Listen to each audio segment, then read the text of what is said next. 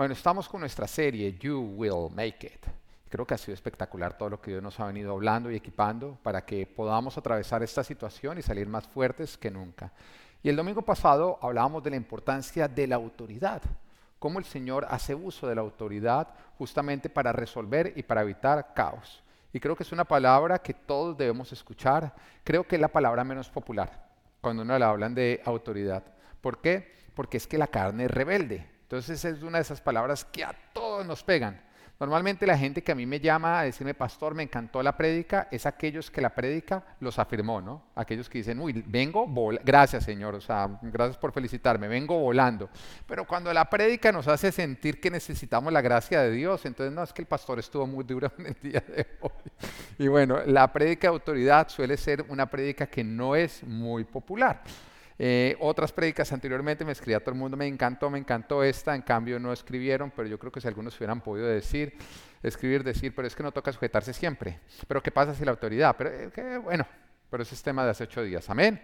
Hoy vamos a continuar avanzando y quiero hablarte de algo que todos experimentamos. Puede ser que tú no lo estés experimentando en este momento, pero en algún momento lo has experimentado. Porque siempre que nosotros estamos en medio de un proyecto que nos exige, que nos significa construir y avanzar, o sea que requiere lo mejor de nosotros, o sea que son proyectos que valen y por eso cuestan. Si vale, cuesta, diga, si vale, cuesta. ¿Mm? ¿Usted cree que su matrimonio vale? Por eso cuesta. ¿Usted cree que una amistad cercana vale? Por eso cuesta. Entre más vale, más cuesta. Así que si te está costando es porque vale. ¿Mm? Pero bueno, hoy quiero hablarte de algo que todos nosotros experimentamos cuando estamos pasando por este tipo de proyectos que nos exigen. Hoy te quiero hablar acerca del desánimo y el desaliento. El desánimo y el desaliento. ¿Alguna vez has estado desanimado? ¿Alguna vez te has sentido desalentado? Yo creo que nos pasa, yo creo que es algo general que vivimos sobre todo cuando nosotros vamos a las noticias y, todo lo que encontramos ahorita son malas noticias, pues hay momentos en que uno se empieza a sentir desanimado y desalentado y de pronto dice esto no va a terminar nunca. Eh, yo he hablado con personas que dicen no, esto va a durar tres años y de pronto es un desánimo, entonces ya que nos desánimo, mejor dicho, empiezan a querer botar la toalla, ¿no? El desánimo y el desaliento.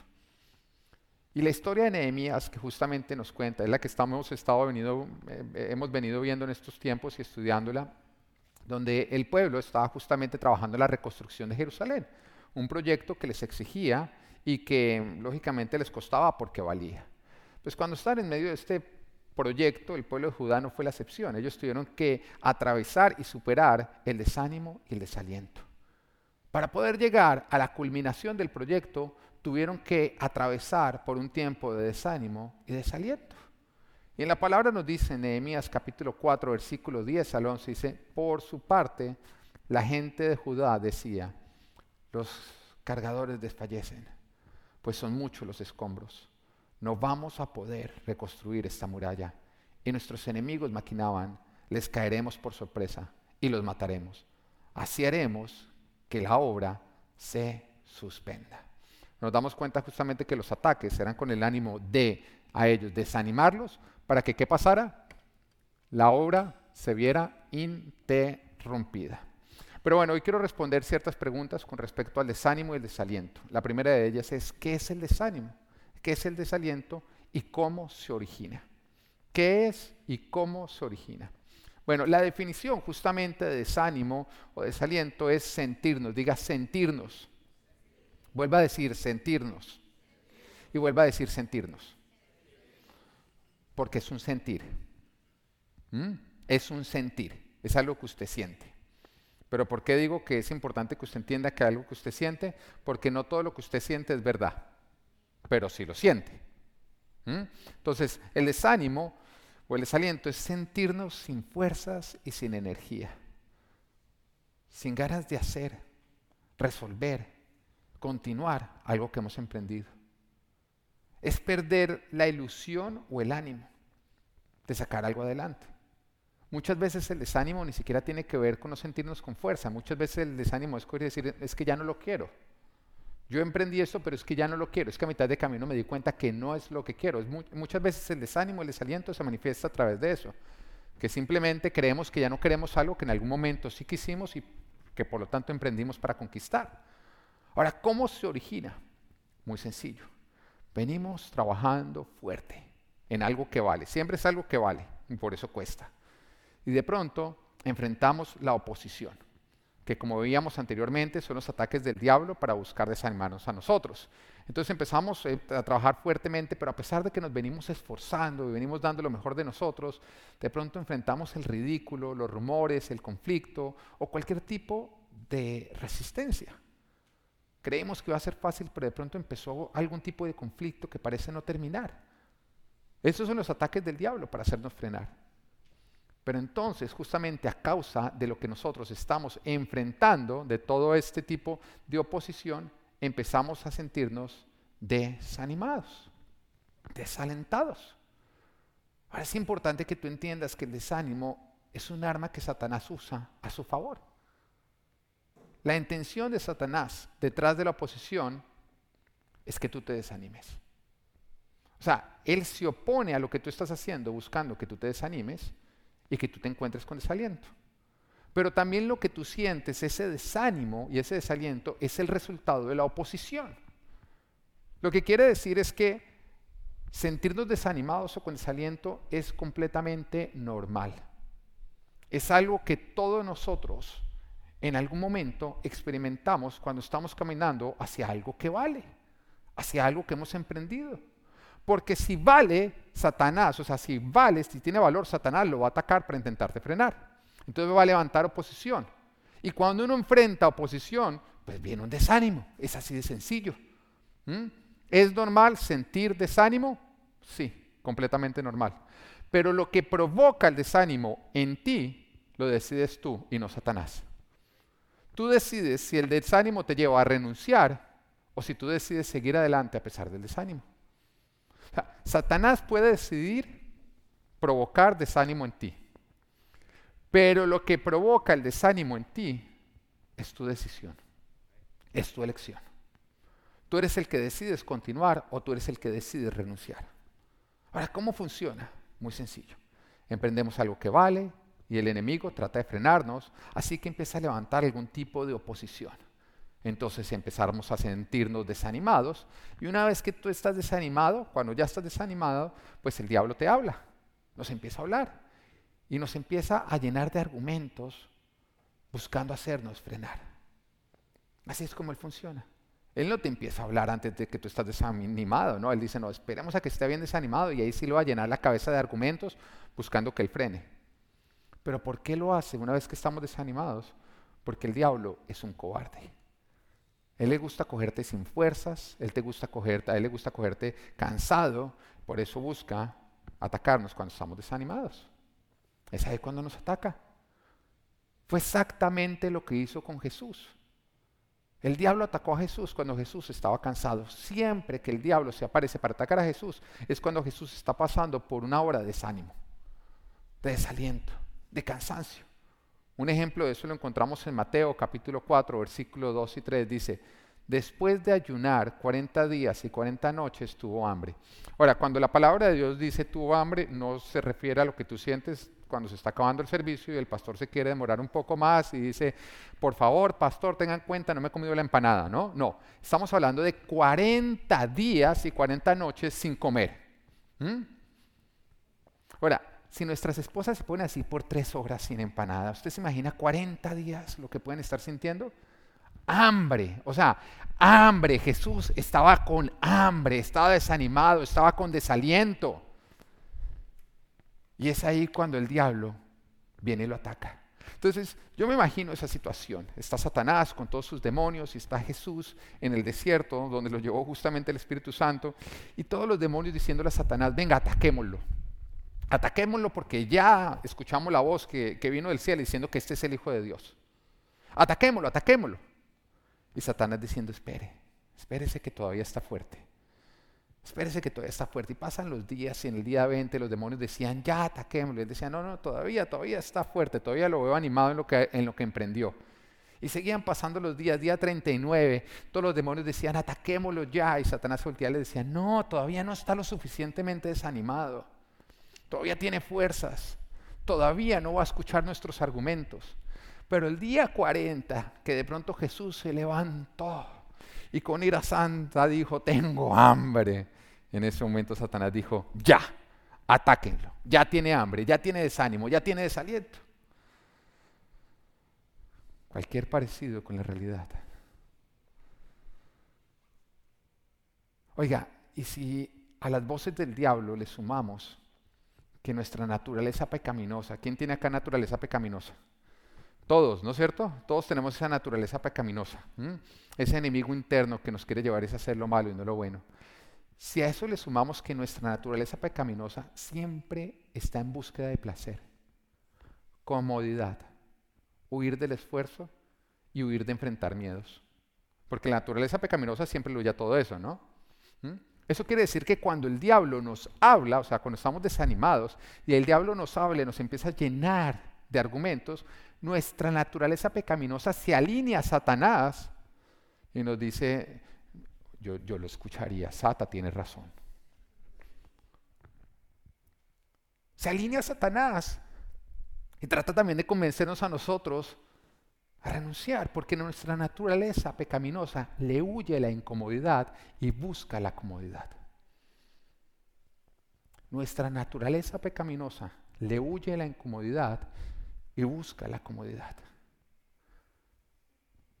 Y por eso nos trata de convencer, nos dice, ¿sabes qué? Renunciemos. Busquemos la comodidad. Pero ahí está el engaño. Porque la incomodidad por renunciar nunca llega. Tú renuncias buscando huir de una incomodidad que estás sintiendo. Vienes de pronto en tu trabajo, las cosas se ponen difíciles, estás chocando con tu jefe y hay una incomodidad.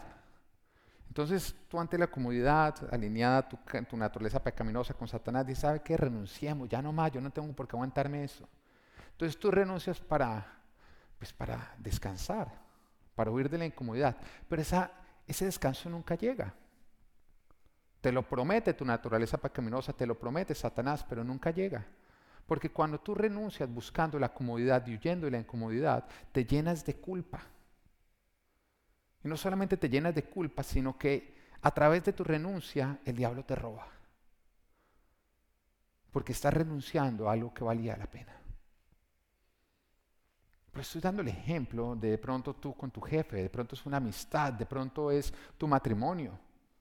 Algo que tú has emprendido y que estás atravesando un tiempo de incomodidad a causa de la oposición, a causa de los rumores, a causa del ridículo, a causa de los inconvenientes, de pequeñas peleas y de pequeñas cosas. Además recuerda que renunciar no es algo que nosotros hacemos, es un mal hábito que nosotros adquirimos. Cuando tú renuncias una vez, tú aprendes a renunciar, la siguiente vez lo vas a hacer más fácil. Todo lo que vale se construye en medio de la incomodidad. Y quiero volvértelo a repetir para que lo analices. Todo lo que vale se construye en medio de la incomodidad. Todo lo que vale se construye en medio de la incomodidad. Un cuerpo no se tonifica en la comodidad de una cama y de ver televisión y de comer pizza. Ojalá, ¿no? Ojalá que uno viendo Netflix coma pizza y eche alita y ¿qué está haciendo? No, acá sacando el six pack. No. Así se saca el pack. ¿Mm? No, un cuerpo se tonifica en la incomodidad del gimnasio. De decirle no a la hamburguesa. Es ahí donde se tonifica un cuerpo. Un cuerpo se tonifica en la incomodidad del gimnasio, de decirle no a la hamburguesa y tenerle que decir sí a la ensalada. Que no importa lo que usted le eche una ensalada, nunca va a saber igual con chicharrón. No, es que yo hago unas ensaladas deliciosas. No importa. Son comibles. Sigue siendo comida de conejo. Ahora, sí, yo como ensaladita. Mi esposa me hace comer ensalada. Pero lo mismo ocurre con todo lo que vale.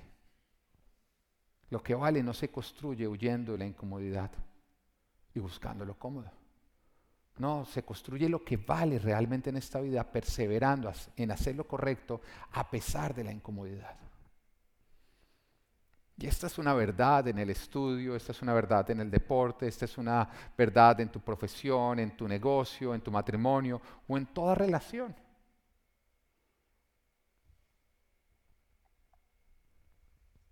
Los que se casan creyendo que va a ser fácil, wow, qué sorpresa se dan o no. ¿Mm?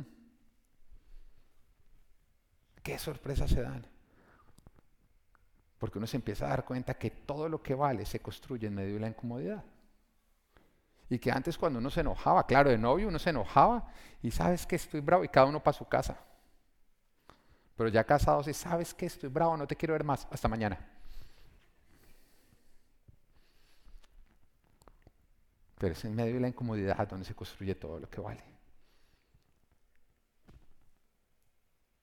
Las relaciones que valen para que crezcan, lo tienen que hacer sin huir de la incomodidad. Sin la incomodidad de un disgusto, de una pelea, de una diferencia o de una ofensa. No, se construyen en medio de la incomodidad, en medio de la incomodidad de tenernos que humillar, de perdonar, de pedir perdón, de dejarnos robar porque una, construcción que vale es, es el resultado. Se construye porque ambos se dejaron robar en el camino. Porque una relación donde ambos están demandando justicia es imposible que avance. Es imposible que avance una relación entre dos personas caídas demandándose justicia. Porque nuestra naturaleza caída impide que nosotros seamos justos el 100% de las veces, aunque no lo propongamos. Entonces la única manera en que nosotros podemos crecer una relación, es nosotros aprender a sobrepasar la incomodidad de la injusticia y dejarnos de robar. Y por eso el Señor Jesús lo dijo, si te pegan un cachetadón en una mejilla, ¿qué tienes que hacer? Dejarte robar, pon la otra.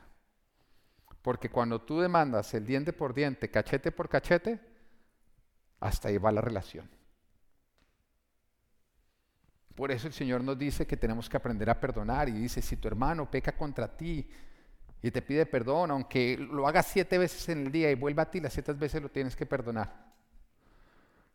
¿En cuántas relaciones cuando vienen a pedirte perdón, de pronto alguno de los dos no responde y dice, ¿usted para qué pide perdón si lo sigue haciendo? Pues porque Jesús dice que si lo sigue haciendo tiene que pedir perdón y usted tiene que perdonar yo recuerdo una vez que estábamos viajando con mi esposa y estábamos en uno de esos días en que uno como pareja peleaba por sí, por no, uno mejor dicho respiraba y a ella le parecía que uno estaba respirando duro, ¿no? ¿Puedes dejar de pestañear tan duro? Y, llevábamos varias peleas en el día y en cada una de ellas yo me volteaba, amor, ven, vamos a, a perdonarnos, vamos a tomar las manos y vamos a orar. Entonces así arrancamos en la mañana, ¿no? Bueno, Señor, ayúdanos a tener un buen día, bueno, besito, todo. Media hora después volví a pestañear muy duro, otra vez pelea, ta. Entonces otra vez, mi amor, vamos a volvernos a coger la mano y vamos a volver a orar. Y recuerdo que cuando íbamos como el mediodía, ya íbamos como cinco veces, ¿no? Peleando y yo volteándome, vamos a tomar las manos, vamos a orar. Y pronto ella me dice, ¿qué? Pero esta oradera, toda la mañana llevamos orando, ¿hasta cuándo lo vamos a hacer? Y yo me acuerdo que esas cosas en las que el Espíritu Santo de Dios lo posee a uno, yo le digo, las que sean necesarias, pero al final del día tú y yo vamos a estar bien. Oye, cuando entendimos esa verdad fue la última vez que peleamos ese día. Una relación que vale, vale porque ha superado las incomodidades. No huye ante la incomodidad, sino está dispuesto a pasar por la incomodidad. La incomodidad de pedir perdón. ¿Es fácil pedir perdón? Es harto o no. Cuando uno se equivoca y uno sabe que va a tener que pedir perdón, eso es, es tan aburridor que yo le digo, hágalo rápido. Si se pone a pensar, lo deja de hacer. Humillarse no es fácil. Se siente maluquísimo o no. No hay nadie que diga, ay, me toca pedir perdón hoy, qué machera, es que es incómodo.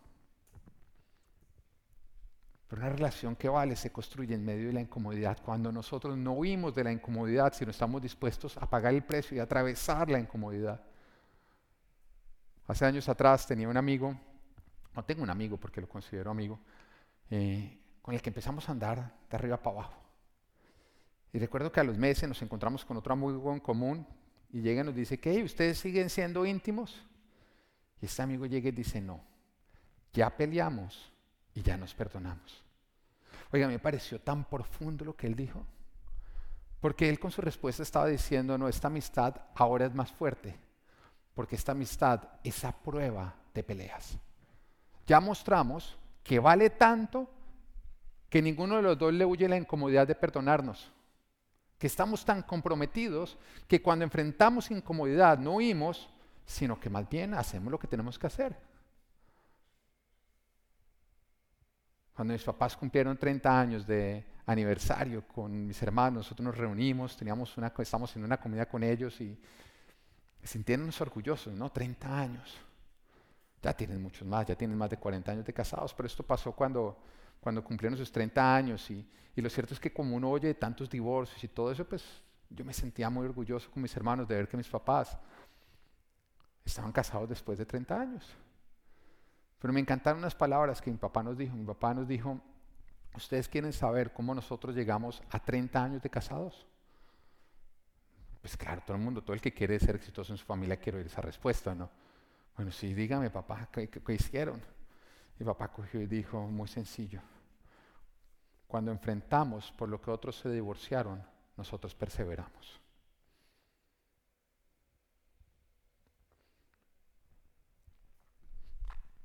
Cuando enfrentamos por lo que otros se divorciaron, nosotros perseveramos.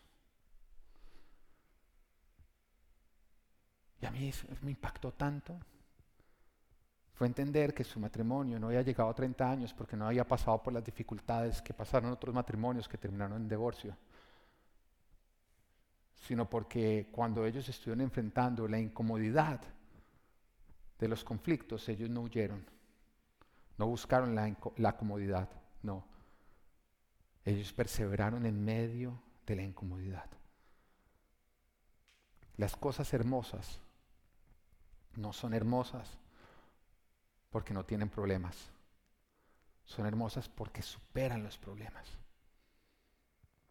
Las relaciones hermosas no son hermosas porque no tienen problemas, sino porque superan los problemas.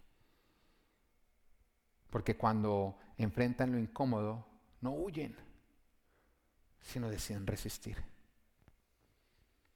Oye, es curioso ver cómo hay personas que están esperando que lo valioso llegue a sus vidas sin ningún tipo de esfuerzo, cuando renuncian ante la más mínima incomodidad, y cuando son personas que no les interesa vencer ningún tipo de desánimo. Personas que cuando enfrentan un poco de oposición se desaniman y dejan las cosas botadas y todavía esperan llegar a construir algo valioso en su vida. Cuando lo cierto es que toda persona que ha construido algo valioso está lleno de historias de cómo tuvo que perseverar en medio del desánimo. Porque a lo grande no se llega sin vencer el desánimo. A lo grande no se llega renunciando sino perseverando a pesar de. Lo valioso es el resultado de continuar construyendo a pesar de la incomodidad. Lo valioso es el resultado de enfrentar nuestros temores, de continuar a pesar de que no tengamos fuerzas y de abrirnos caminos que no existen y que no quieren existir que cuando intentamos avanzar, cuando intentamos abrir ese camino, ese camino se opone a ser abierto. Es ahí, es así como se construye lo valioso. Amén. Lo que nos lleva a la segunda pregunta con respecto al desánimo. ¿En qué parte del camino se encuentra el desánimo? ¿Mm? ¿En qué parte del camino se encuentra el desánimo? Es una excelente pregunta. Oiga, mire, yo voy a emprender algo que vale la pena cuando de pronto voy a enfrentar el desánimo. Tengo acá una pareja que está que se casa si el coronavirus los deja, ¿no? ¿Mm? Entonces dice, no, pastor, yo me voy a meter en esto y cuándo voy a enfrentar el desánimo. Apenas le diga que puede estar... No, mentira, no, tan temprano no. El desánimo se encuentra en medio del camino. Y con eso te quiero decir que, que no se encuentra al final, siempre se encuentra el medio. En medio del camino. Por eso les decía que el pueblo de Israel, para reconstruir a Jerusalén, tuvo que atravesar por el desánimo.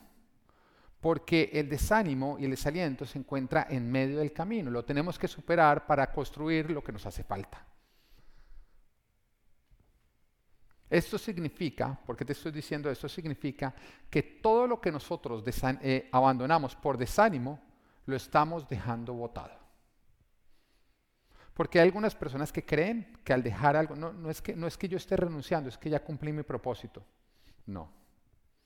Si tú estás abandonando algo a causa del desánimo, si la razón por la cual tú estás dejando de insistir en algo es porque estás pasando por desánimo, desaliento, tú no has llevado eso a feliz término. El desánimo nunca es un indicativo de que ya terminaste un ciclo. Nunca. Dios no dice, emprende esto hasta que te desanimes. ¿Mm? Señor, ¿cuándo vas a ver que ya lo terminó? Apenas usted ya esté cansado, quiera votar todo, usted diga, yo para que me metí en esto, ya, ya, ya, ya, ya cumpliste tu propósito. ¿Tú crees que Dios nos mete en algo pensando así? El desánimo nunca está al final del camino, siempre está en medio. Y te lo estoy diciendo para que tú entiendas que si estás pasando por desánimo, no has terminado. Que si renuncias en este momento, estás dejando las cosas botadas y que al final, al final del camino, todos vamos a tener que rendir cuentas a Dios por todo lo que Él nos confió. Y lo advierte en la palabra, cómo Él nos va a llamar a cuentas y nos va a decir, bueno, yo a ti te confío esto, déjame saber qué hiciste con esto. al principio de nuestro matrimonio con mi esposa le he contado muchas prédicas que nosotros nos casamos siendo cristianos, ¿no? Entonces creímos que matrimonio entre dos cristianos, los dos queríamos ser pastores éramos líderes de la iglesia. Entonces no se imaginaba que íbamos a volar en ese matrimonio desde el principio. No, los que llevan 40 años miren para que aprenden. Y arrancamos y nos empieza a ir como a los perros en misa. Nunca he visto un perro en misa, pero no creo que le iría muy bien. Así nos empezó a ir. Nos empezó a ir mal. ¿Mm? A pesar de que nosotros éramos cristianos, que creíamos que que nos tenía que empezar a ir bien, intentábamos y la verdad es que no lo lográbamos. Recuerdo que de pronto en un momento empecé a pensar que eso iba a frenar mis sueños ministeriales. Entonces yo empecé más bien como, bueno, pues yo a sacar adelante mi ministerio y si ella no quiere colaborar. Porque uno siempre culpa al otro, ¿no? Tú sabes que cuando tú señalas a alguien, tienes más dedos apuntando a ti, ¿no? Y el Señor me habló de una manera tan clara y me dijo, cuando llegues al final del camino, más te vale no llegar sin ella. Más te vale no llegar sin ella. Porque yo te la confío. Y no quiero que llegues lejos sin ella. Quiero que llegues hasta donde tenga que ser con ella. Porque eso es de lo que te va a pedir cuentas. todo lo que Dios te ha dado, te lo ha confiado. Y de todo aquello que te ha confiado, el Señor te va a pedir cuentas. Y nosotros no somos fieles con lo que Dios nos ha confiado cuando dejamos las cosas a medio hacer y cuando las hemos abandonado. Nunca esperes que Dios te dé más cuando tú dejaste abandonado algo. Porque recibir más de parte de Dios es el resultado de haber sido fiel con lo que Él nos entregó. Y la palabra nos muestra en la parábola de los talentos como al que se le entregó cinco mil, se le confió otros cinco mil, o sea, se le entregó, se le confió diez mil, cuando Él mostró ser fiel con los primeros cinco mil. Al que se le entregó dos mil, se le confió más, se le confió el doble, cuando Él mostró ser fiel con los primeros dos mil. Pero el que tenía mil, como no mostró ser digno de confianza, se le quitó hasta lo que no tenía. Mira lo absurdo que es creer que tú vas a avanzar en esta vida y vas a obtener más por medio de abandonar lo que has iniciado. No va a ocurrir. Tú recibes más cuando has mostrado ser fiel con lo que ya se te entregó, no cuando lo abandonas.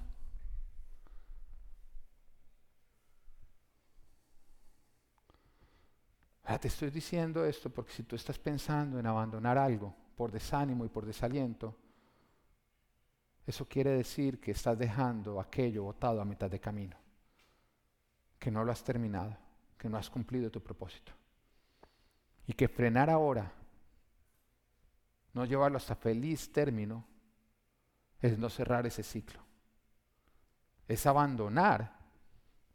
Y ese es un pésimo hábito que se desarrolla cuando tú empiezas a abandonar algo pequeño. Después va a ser más grande, lo vas a hacer con mayor facilidad. Lo que nos lleva al punto número tres.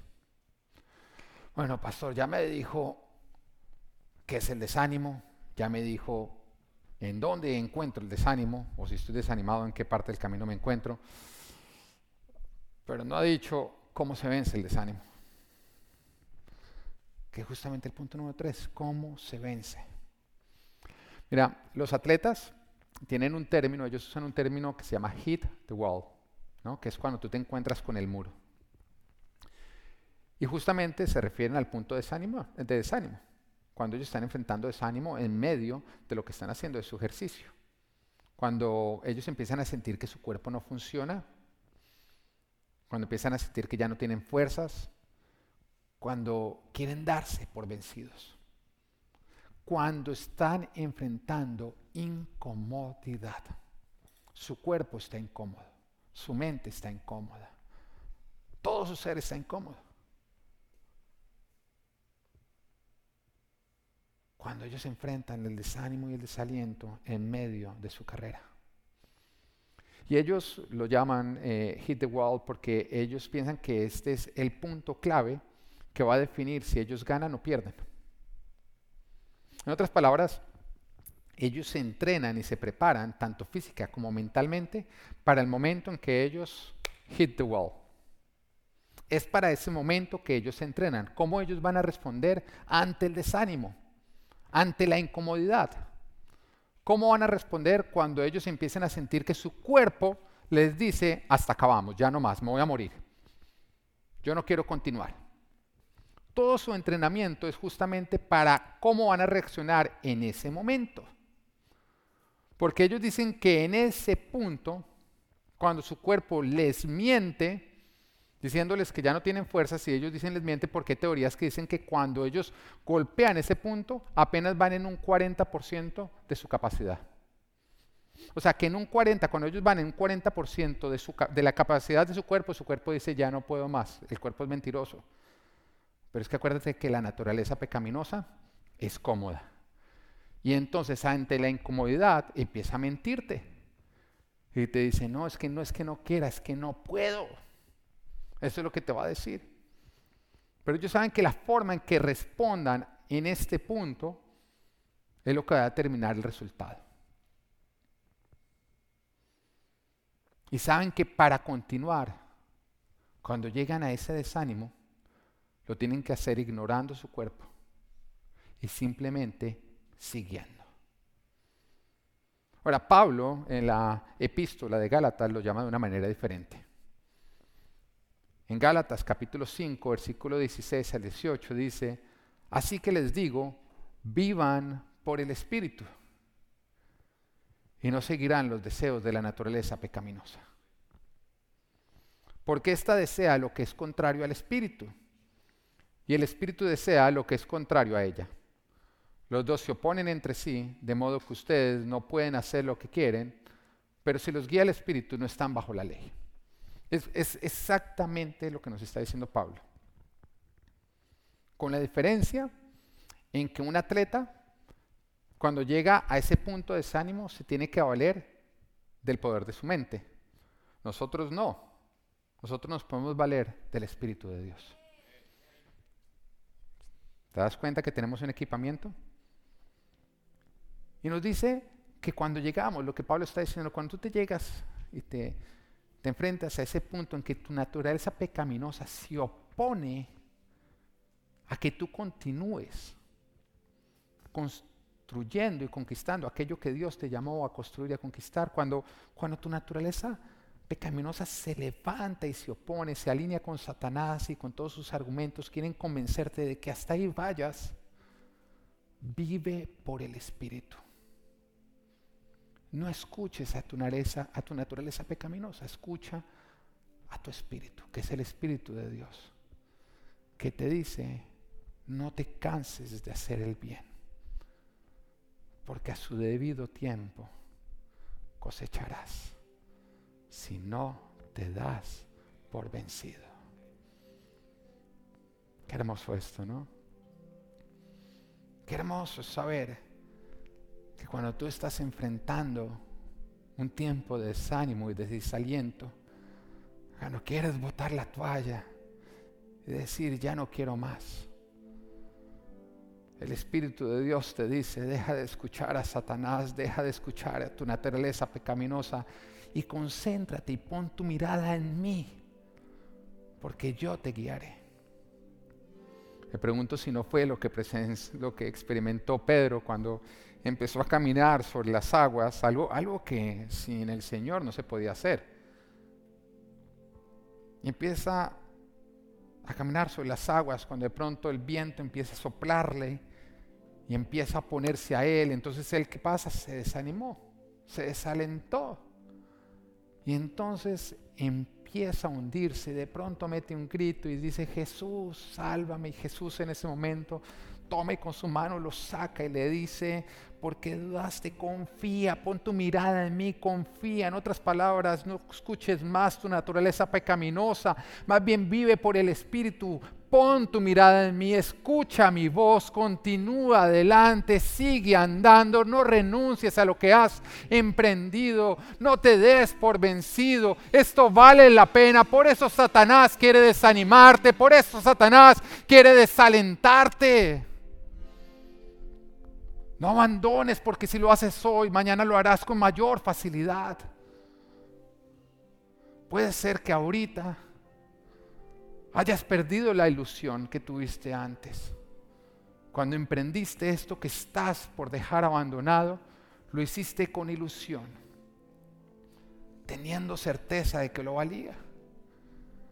Pero ahorita dices, no, no es que no tenga fuerzas, es que ya no lo quiero. El Señor dice, eso es lo que el desánimo, el desaliento te quiere hacer sentir. Pero si un día valió, todavía lo vale. Si Satanás se está poniendo es porque él sabe que hay un tesoro detrás de alcanzar aquello que emprendiste. No es tiempo de renunciar, es tiempo de continuar. Pablo nos dice, vive por el Espíritu, no le creas a la carne, no vivas por emociones, créele a Dios y vive por principios.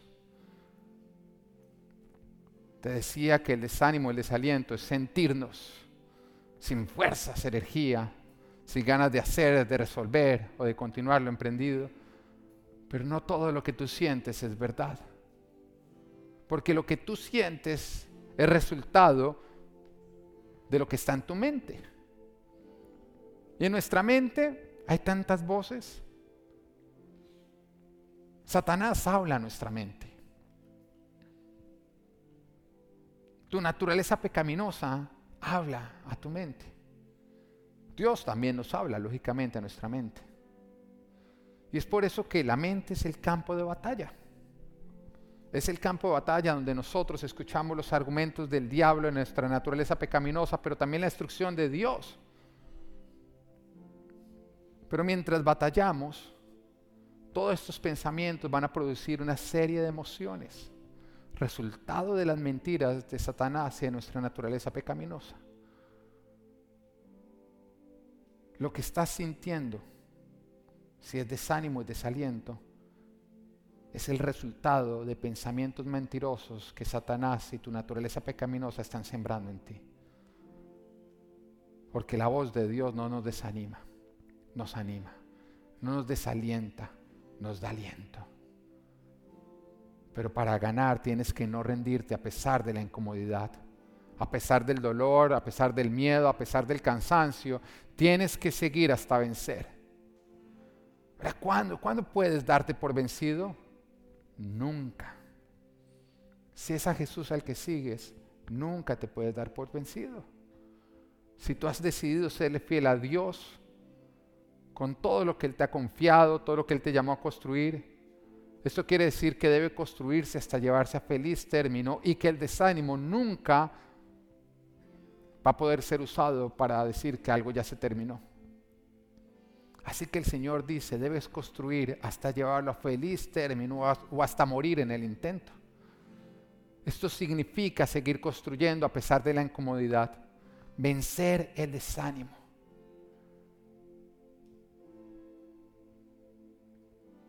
Esto significa que cuando tú te quieres rendir y tu carne te dice, hasta acá vas, tu espíritu te dice, no, hasta acá va tu yo cobarde, hasta acá va tu yo perezoso, porque a partir de este punto necesitaremos tu yo guerrero, tu yo que no se rinde, tu yo que no renuncia, tu yo que no cree mentiras, tu yo que no oye la carne, tu yo que no oye a Satanás, tu yo que vive por el Espíritu.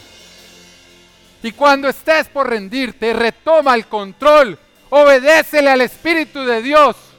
Cuando la naturaleza pecaminosa te diga frena, tú la ignoras y te sometes al Espíritu de Dios, haciendo lo bueno a pesar de la incomodidad. Porque es ahí donde verás avance, porque es ahí donde verás conquistas, porque es ahí donde llegará tu recompensa tomar el camino fácil, rendirte al desánimo y el desaliento, no soluciona problemas. Estarás creando problemas nuevos. Darte por vencido jamás será la solución. En ese camino los problemas se multiplican. Nunca vas a encontrar descanso huyendo de la incomodidad. Hoy es tiempo de vivir por el Espíritu. Hoy es tiempo de renunciar a tu yo cobarde y perezoso. Hoy es tiempo de levantarte y creerle a Dios. Hoy es tiempo de decir, Señor, lo que me has confiado, yo lo llevaré a feliz término. Hoy es tiempo de ignorar lo que Satanás te está diciendo y creerle a Dios, porque Dios te llamó a conquistar, no a renunciar. Hoy es tiempo de vencer el desánimo y de arrebatar lo que te pertenece. Amén.